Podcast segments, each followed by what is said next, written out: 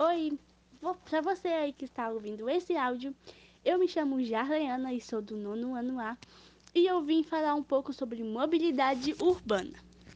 Mobilidade urbana é definida como a facilidade de deslocamento das pessoas e bens na cidade, com o objetivo de desenvolver atividades econômicas e sociais no perímetro urbano de cidades, aglomerações urbanas e regiões metropolitanas. No dicionário, mobilidade significa facilidade para se mover. A ideia então é tornar esse movimento fluido e prático, ou pelo menos é o que diz a teoria. A questão é que cada vez mais as cidades estão perdendo a capacidade de permitir que as pessoas se movam com qualidade. Por esse motivo, o termo mobilidade urbana passou a ser repensado.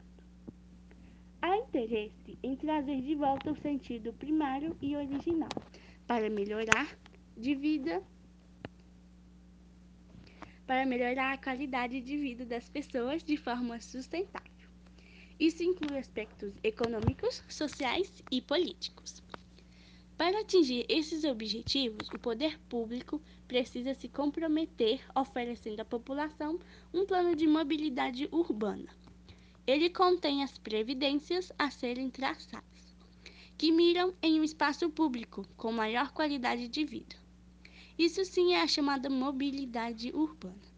Só que existem os problemas da mobilidade urbana, que são o sobrecarregamento do espaço, a limitação do fluxo, o aumento da índice de acidentes, tendo como consequência mutilações graves ou mortes pequena oferta de alternativa de mobilidade para atender o excesso de passageiros que dependem de transportes públicos e a poluição do ambiente. Espero que essa informação tenha ajudado você. Tenha um bom dia.